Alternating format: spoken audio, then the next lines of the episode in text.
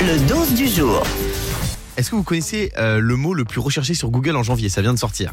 Non. Fabien Non, je le connais pas du tout. Je dirais plutôt. euh, c'est un mot qui qui est vraiment en rapport avec l'époque. Mm, Ouais.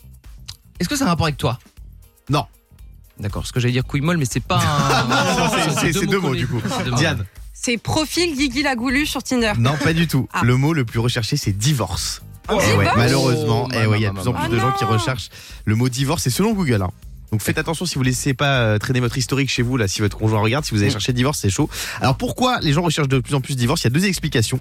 Euh, la nouvelle année, elle nous pousserait à faire le point, à faire un petit, un petit point euh, dans notre relation. Et euh, les couples, ils attendraient après les fêtes pour ne pas les gâcher ou pour se laisser une dernière chance. Donc on se dit, voilà, c'est après les fêtes qu'on pense éventuellement à divorcer. Fabien.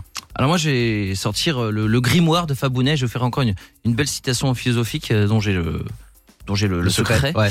Euh, je vais vous dire un truc si vous êtes chez vous, c'est en couple, pour savoir si vous allez peut-être divorcer. Si ce qu'il y a sur la table du dîner le soir est aussi triste que ce qu'il y a dans le lit, c'est mal barré.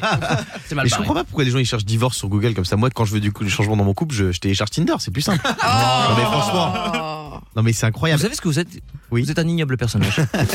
Le morning sans filtre sur Europe 2. avec Guillaume, Diane et Fabien.